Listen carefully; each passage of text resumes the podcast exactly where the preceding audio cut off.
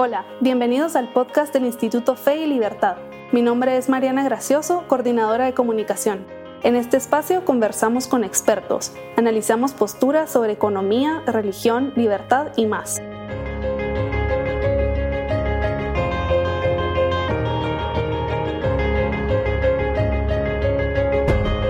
Bienvenidos a un nuevo episodio del podcast Fe y Libertad. Pablo de Tarso es un ejemplo de humildad, conversión y pasión por Cristo. Es por eso que el Instituto Fe y Libertad y Gonzalo Chamorro han preparado un curso de ocho sesiones para profundizar en su vida y obra. El curso comienza el 5 de octubre Estamos a pocos días de iniciar y hoy les daremos una pincelada de lo que veremos. Gonzalo, quien será el director del curso, es profesor de Teología e Historia en diferentes instituciones, conductor del programa Fe y Actualidad FM en Radio El Camino FM y conferencista en diversos países de habla hispana. Además, es pastor de cultura cristiana en Iglesia Vida Real de Guatemala, donde asiste con su esposa y sus dos hijos. Además, es el vicepresidente del Instituto Fe y Libertad definitivamente no podríamos pedir un mejor director para hablar de Pablo de Tarso. Muchísimas gracias por estar aquí, Gonzalo, y bienvenido. Bueno, muchas gracias Mariana. Sin duda alguna, la figura del apóstol Pablo ha encendido, inclusive después de su fallecimiento, grandes debates en la historia de la interpretación, sobre todo en el siglo XIX, porque como usted muy bien ha expresado, es una figura no solo de carácter moral, no solo de carácter espiritual, sino también es una persona o fue una persona muy tenaz en cuanto a sus ideas. Y eso ha generado escuelas de pensamiento que hasta el día de hoy genera un cúmulo de perspectivas para poder estudiar las grandes figuras que han marcado no solo la historia de Occidente, sino la historia planetaria. Así que muchas gracias por la invitación y es un placer compartir eh, contigo sobre el pensamiento del apóstol Pablo. Muchísimas gracias. Y creo que en esta introducción eh, ha respondido un poco a la primera pregunta que queríamos hacerle, porque hay muchísimos otros personajes en la historia del cristianismo que han tenido, han, aportado muchísimo a, nuestra fe y quería preguntarle, pues, ¿qué podemos aprender de Pablo? ¿Por qué estudiar a Pablo? Eh, ¿qué, fue lo que hizo que usted dijera, deberíamos hacer un curso sobre Pablo de Tarso y que fuera el primero tal vez que, que saltara en su mente? Sí, bueno, mira, la pregunta es muy buena porque para todos nosotros, pues la figura de Jesús de Nazaret es algo importante a, seguir, a imitar, a verlo no solo como maestro moral, no solo como maestro espiritual, sino también eh, tener una profunda fe eh, en los grandes concilios y la perspectiva de la revelación y de la tradición respecto a Jesús como hijo de Dios y como Dios mismo. Pero claro, para muchos de nosotros es algo en términos relativos inalcanzable porque, bueno, eh, tiene una cualidad divina que todavía no poseemos nosotros. Y la gran pregunta es, ¿quién podría continuar humanamente hablando las premisas del mensaje de Jesús de Nazaret establecidos por allá en el Sermón del Monte, Mateo capítulo 5 del capítulo 7, o establecidas en las diferentes perspectivas de los dichos primitivos de Jesús o lo que rescataron los evangelios tanto sinópticos como el evangelio de Juan? Y por supuesto, no lo digo yo, lo dicen los historiadores, no solo los historiadores cristianos, sino algunos escépticos, como por ejemplo William Ramsey, que era un escéptico, pero le fascinaba leer los textos de Lucas y también los textos de del apóstol Pablo de que una de las figuras prominentes en el pensamiento, no solo cristiano, sino en el pensamiento de la historia universal, fue San Pablo de Tarso, filósofo eh, judío de fariseo de fariseos, él se describe, es decir, apegado a la ley y su conversión, que posteriormente hablaremos de eso, eh, trajo la inquietud de muchos intelectuales en querer estudiar la vida de este personaje. Así que Pablo no solo representa el fiel cumplimiento y el fiel seguimiento de la tradición, judeo-cristiana, sino que también representa aquella persona, como yo te mencionaba hace un momento, cuya tenacidad le llevó a desarrollar un carácter que es digno de imitar, pero también una pluma selecta que es digno de ratificar. Todos nos recordamos su famosa premisa de lo que significa el amor en 1 Corintios capítulo 13. El amor es benigno, el amor es bondadoso, es misericordioso. Y esa estructura poética nos invita a recordar que no solo nosotros hablamos de la ética de la justicia del Antiguo Testamento, sino también hablamos de la ética del amor en el Nuevo Testamento y cómo esas dos configuraciones morales han hecho sentido en la integración que hace Pablo de Tarso nuevamente, no solo como filósofo, no solo como moralista, sino también como teólogo. y la configuración de eso hace que el pensador en cuestión sea una figura muy llamativa, Mariana. Solo con esta respuesta ya quiero meterme, ya quiero inscribirme al curso.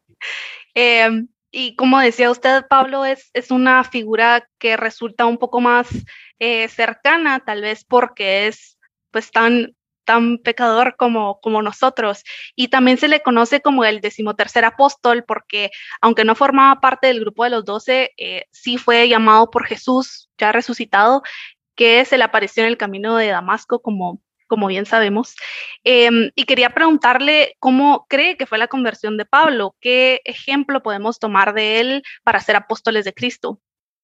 Mira, es muy buena la pregunta porque creo yo, y quizás tú opines exactamente lo mismo que yo, si no hubiera sido por una aparición, eh, una una metáfora, ¿verdad?, de, esa perspectiva de lo que Dios quiere hacer en la vida de un individuo a través de Jesús de Nazaret, es decir, una aparición directa de Jesús de Nazaret, hubiese sido muy difícil cambiar el pensamiento del apóstol Pablo. Ya lo dijimos, era fariseo de fariseos, pero también era representante de una de las escuelas más importantes de pensamiento en el mundo rabínico, es decir, me refiero a la escuela de Gamaliel, y Gamaliel era el nieto de Gilel. ¿Quién fue Gilel? Fue nada más y nada menos que el fundador de, la de la escuela farisaica y parte de su literatura, parte de sus premisas respecto a cómo se debería interpretar la ley y cómo se debería vivir la ley, era representada por estas grandes escuelas, Gilel, Gamaliel y Saulo de Tarso. Es decir, Saulo de Tarso, que es la expresión hebrea de Saúl, que posteriormente al pasarlo al griego es Paulo o Pablo, deriva de esa controversia entre el latín y el griego, eh, y por eso nosotros lo conocemos como Pablo, pero su nombre hebreo es Saulo de Saúl, eh, se constituye en uno de los pensadores más radicales, más críticos de esta nueva secta que para muchos rabinos de la época se llamaba cristianismo o seguidores de un tal Jesús de Nazaret. Y lo digo porque la radicalidad de Pablo de Tarso, uno la comprende, uno la entiende por la expectativa que existía en esa época respecto a la figura del Mesías. Todos esperaban un Mesías guerrero, todos esperaban un Mesías que viniera a opacar la cultura helénica que había destruido los cimientos de la moral judía, pero también opacar la cultura imperial guerrera jurídica de Roma y por lo tanto la figura del Mesías había sido constituida en la literatura del Segundo Templo, es decir, lo que antiguamente se llamaba el periodo intertestamentario, pero como los avances en el campo del exégesis ha ido cambiando, en todo ese tipo de literatura, entonces la figura del Mesías eh, procuraba tener más o menos el ideal que tenía Pablo, bebiendo de la escuela de Gamaliel y bebiendo de la escuela de Gilel. Entonces, cuando uno se pregunta cómo fue la conversión de Pablo, literalmente tuvo que ser algo de carácter sobrenatural para cambiar una mente instruida, ¿sí? Para cambiar una mente eh, versada, por supuesto, pero no menos radical como era él. Y de hecho, él en primera instancia lo conocemos como un perseguidor del cristianismo. Así que ese acto sobrenatural que se nos relata en el libro de los Hechos, eh, Camino a Damasco, donde él tiene esa aparición y queda ciego por unos días hasta que Ananías eh, es visitado por el Espíritu Santo y se le pide que reconozca a Saulo como un discípulo del Señor y como un enviado a los gentiles. Y, por cierto, Mariana, es fascinante porque Ananías al, primero, al principio cuestionó esto. Pues decía, ¿cómo es posible que yo vaya a, empoderar o a reconocer a Saulo de Tarso como un cristiano más si nosotros conocemos sus antecedentes. De hecho, no podemos olvidar que parte de los acontecimientos con la muerte de Esteban se debe a las decisiones que él tomó eh, respecto a quitarle la vida por ser un proclamador de esta bienaventuranza o de la buena noticia que es el Evangelio. Y de hecho, el Sanedrín, como eran políticos, no se iban a manchar directamente las manos. Así que necesitaban un mediador para que efectuara todos esos actos. Y Pablo, que era conocidísimo en el ambiente como un rabino, como un experto en la ley, como aquel que se dedicó a estudiar no solo los preceptos del Tanaj, de la Torá, de la Hadaká o de la Haladá, es decir, tradición oral y tradición escrita, sino que representaba ese fervor por mantener los altos ideales de las escuelas rabínicas. Así que esta gran respuesta para una síntesis. Lo que tengo que decir es que me parece a mí que el acto sobrenatural de su conversión, donde el propio Jesús de Nazaret se le aparece para preguntarle, Saulo, ¿por qué me persigues? No, era no había otra forma por su radicalidad, por su tenacidad en cuanto a las ideas del mundo más clásico del judaísmo y de las escuelas rabínicas. Creo que esta, esta respuesta de, la conversión de Pablo se relaciona mucho con la próxima pregunta que quiero hacerle, porque una de las características que más me llama eh, la atención de la vida de Pablo es que antes de su conversión, me imagino yo, él no se consideraba una mala persona, era un hombre instruido, apegado a la ley y que además trabajaba para hacerla cumplir, como usted nos acaba de, explicar. Eh, sin embargo, era un perseguidor de cristianos, eh, perseguía a, esta gente porque creía que, era lo correcto detenerlos. Em, y quería preguntarle qué cree que le hace falta a Pablo para orientar todo ese conocimiento que él tenía al bien, qué fue lo que lo llevó a actuar de esa forma tan radical.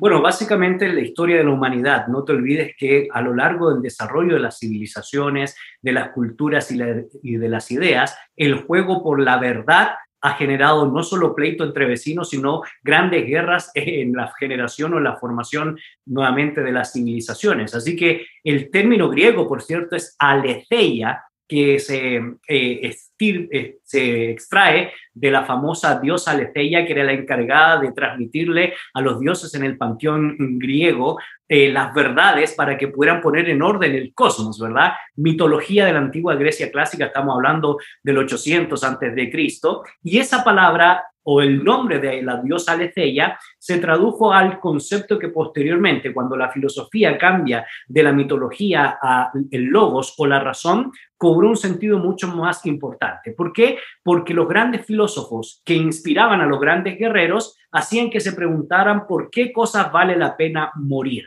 por qué cosas vale la pena dar mi vida, qué es lo que se considera algo realista para que yo pueda decir, por esto yo voy a enfocarme a dedicar mi vida, a entregar mi vida, sea en términos de la guerra, sea en términos de devoción, sea en términos de, eh, de qué sé yo, desarrollar cualquier cosa donde estuviera en juego la verdad. Y eso estaba presente en Saulo de Tarso o en el apóstol Pablo. La defensa de la verdad, de lo que él creía que era justo, de lo que era correcto, es decir, la Torá y la interpretación de la Torá, de la ley, de los profetas, de los libros históricos en el Antiguo Testamento, más el cúmulo de escuelas que yo te había mencionado, donde mayoritariamente estaban enfocados en mantener la ley, no tanto la política, porque Pablo, antes de ser judío, los expertos han estudiado de que no era muy amigo de los herodianos por considerarlos simple y sencillamente personas superficiales al dedicarse a la política. Bueno, extraño tema que quizás algún día podamos actualizarlo porque pareciera que no ha cambiado mucho. Entonces, el juego, más bien la defensa por la verdad, hizo que eh, Pablo se dedicara a defender y por lo tanto él lo consideraba como algo positivo. Es decir, si tú y yo creemos en algo que es profundamente verdadero, no sé si hoy lo defenderíamos a espada, no lo sé, pero probablemente intentaríamos buscar todos los argumentos posibles para defender las convicciones que definen mi cultura, mi premisa de la moralidad, mi premisa de la espiritualidad, mi perspectiva respecto al mundo de las ciencias exactas o las ciencias del espíritu y así sucesivamente. Entonces, yo creo, eh, y por supuesto sujeto a, mucho debate, pero el tema de la verdad era tan importante para Paulo de Tarso que él se enfocó a, constituirse en una apologeta de la tradición judía, en, una, en un defensor de la fe monoteísta y no solo eso, también en un practicante de cómo se debe mantener esto que es verdadero y crea un bien mayor. Y obviamente eso, el mezclarlo con el cristianismo, porque él siguió siendo judío, siguió practicando las tradiciones que lo identificaban con su pueblo, pero tenía una visión mucho más amplia ahora en términos universalistas, es decir, ya no tenía una perspectiva de la salvación local de un pueblo determinado, ya no tenía la perspectiva solo de la visión de sostener la ley como el único patrón para poder encontrarse con el Dios monoteísta o el Dios que se revela, sino que ahora hay un argumento más que para él lo maravilla. Y es precisamente algo que nosotros no podemos responder con nuestras categorías científicas. ¿Cómo fue que Dios se hizo hombre? ¿Cómo es que lo infinito se hace finito? Y eso lo cautivó. La figura de Jesús de Nazaret hizo que Pablo, no solo en ese acto sobrenatural de su conversión, quedara totalmente cautivado. Entonces, cuando tú lees las 13 cartas del Nuevo Testamento, tú en cada detalle ves la figura de Jesús de Nazaret como aquella, como aquella persona de carne y hueso que lo conecta con lo trascendente, pero también con lo real, con lo cotidiano, de que la moral está íntimamente relacionado a ese mensaje que viene producto de la revelación, pero que uno lo puede demostrar en la cotidianidad de la comunidad de fe, en ser buenos ciudadanos, en practicar precisamente el respeto mutuo en torno a los mandamientos, decretos y estatutos que expone Jesús de Nazaret. Entonces, nuevamente, para responder en síntesis a una pregunta que tiene varias cosas que deberíamos mencionar, pero no las vamos a decir todas porque así vamos a picar, ¿verdad?, a, nuestros oyentes para que puedan participar en el curso. En el curso. Eh, lo que te iba a decir es que siempre, no solo en Pablo, el juego por la verdad genera pasiones, genera tenacidad y genera hombres y mujeres que han estado dispuestos inclusive a dar su vida por una causa que se considera real, justa y buena, no solo para el individuo, sino para la totalidad de la humanidad. Y ese era el pensamiento de Pablo, como cualquier judío radical de su época, así lo era, y sobre todo por las escuelas a las que pertenecía que yo he mencionado con anterioridad. Claro, y es curioso que mencione justo eso ahora porque Pablo, digamos, esa, esa intensidad, esa pasión que él sentía por encontrar la verdad generó mucha división, incluso hasta cierto punto violencia. Y después de su conversión, Pablo trabajó mucho para la unión entre los mismos cristianos y también con aquellos que no seguían a Cristo. Y mm, quería pedirle si nos podía contar un poco más sobre esto y cómo podemos seguir ese ejemplo hoy en día. Bueno, si me permite, quisiera agregar algo eh, que, creo que nos va a ayudar respecto a la pregunta anterior que me, que me hiciste. Porque fíjate que cuando tú estudias la filosofía griega clásica, y, si estudiamos la filosofía oriental son otros 100 pesos, pero la filosofía griega clásica siempre estuvo transida de absolutos morales, de cuestionamientos a los absolutos morales y de un intento de generar una ética para sostener las ideas que finalmente decantan en algo que nos genera múltiples perspectivas respecto a la verdad. Y te lo pongo en el siguiente ejemplo. Cuando uno lee a los grandes clásicos eh, como Anaximandro o Anaxímenes o, tales de Mileto, están muy preocupados por eh, el todo, están muy preocupados por decir eh, el todo define la existencia del ser humano y eso es el agua. Pero aparece Heráclito y nos dice, sí, pero uno nunca se baña en la misma agua, aunque estemos en el mismo río, porque el agua siempre está corriendo y es diferente. Ya pone en duda una premisa moral, una premisa racional, una premisa filosófica. Y eso genera entonces un cúmulo de escuelas que se intentan explicar a Heráclito y aparecen los sofistas, los, los atomistas, los filósofos del número, qué sé yo. Y por eso es que hay alguien que intenta sistematizar todo eso y decir, bueno, vamos a pensar de esta manera. Ahí aparece Sócrates, Platón y Aristóteles, con sus escuelas de filosofía libre, con la mayéutica, y entonces en el, en el, intento de recopilar todo el conocimiento humano, pues lo que terminas haciendo es teniendo una ética, pero no necesariamente absoluta, eh, sino más bien relativa. Y ahí es que aparecen los tiempos de Jesús y de Pablo, dos grandes escuelas como es el estoicismo y como es el epicureísmo, como una forma de estilos de vida que en última instancia son algo superficiales a la hora de analizarlos. Entonces, Pablo viene de esa escuela inicial, de esa escuela moral eh, radical, donde no hay relativos, donde hay absolutos morales, donde hay premisas de que si Dios es uno, uno es, y eso se defiende. Y por eso es que con Pablo inicia nuevamente otro ciclo en la historia del pensamiento. porque volvemos a radicalizar conceptos y ya después hay toda una escuela donde muchos seguidores siguen esa radicalidad del concepto eh, cristológico paulino y, el cristianismo pasa a ser no solo la religión oficial del imperio, sino también pasa simple y sencillamente a definir los patrones morales del comportamiento humano.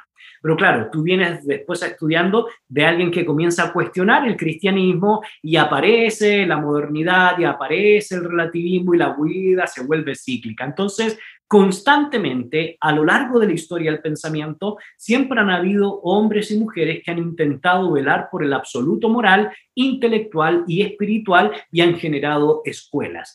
Y ese es precisamente Pablo que comienza a dar una salida a toda la relativización moral de la época helénica que había sido transida desde los grandes pensadores como Anaximandro, pasando por el cuestionamiento de Heráclito, hasta las escuelas que intentan pensar y producir filosofía como Aristóteles o Platón, y finalmente a la degradación relativista moral de la época de Epimónides o la reactivación del culto a Dionisio o Artemisa de Éfeso, donde Pablo reacciona a todas esas temáticas. Te lo digo porque cuando tú estudias la historia, eso es algo cíclico. Y hoy estamos viviendo precisamente la época donde todo es relativo. La posmodernidad, tal cual como lo plantean pensadores como Martin Buber, eh, entre otros, es una época donde se ponen en duda los grandes absolutos morales y los grandes metarrelatos que han definido la historia de la humanidad pasan a un segundo plano porque lo que importa es la subjetividad del intérprete, la subjetividad del individuo, la subjetividad de las ideas, porque depende de dónde estás,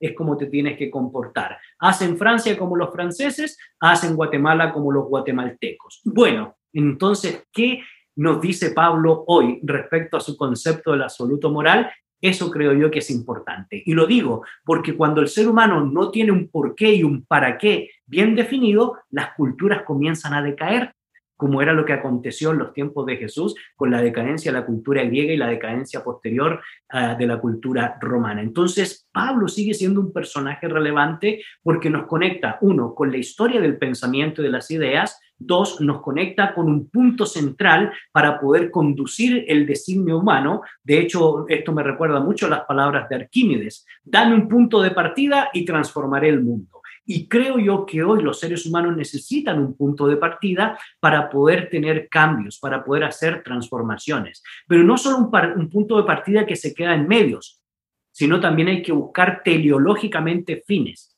Y la finalidad de Pablo es algo que trasciende nuestra mente. Es decir, es el mensaje del Evangelio que nos invita a conectarnos no solo con nuestra realidad hoy, sino también con la eternidad.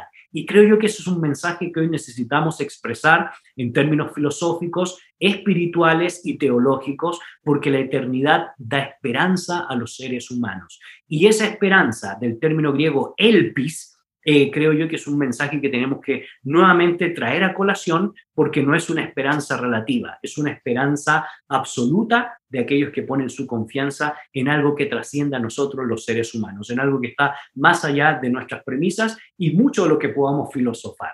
Y eso da tranquilidad aún en medio de la falta de certeza, sobre todo en estos días que estamos viviendo una crisis como la pandemia del coronavirus. Así es, muchísimas gracias por esa respuesta. Y para terminar, porque nos estamos quedando sin tiempo, quisiera preguntarle de la obra de Pablo, ¿qué es lo que más le gusta? No sé si tiene una carta que le guste muchísimo o no sé, cuéntenos. Sí, he de reconocer que la carta a mí que más me gusta es la que escribe la iglesia de Colosa. Fíjate que la iglesia de Colosa lo que hace él es intentar poner orden porque estaba influyendo mucho una corriente dualista oriental que separa la materia y el espíritu y que en el siglo II se conoce como el gnosticismo.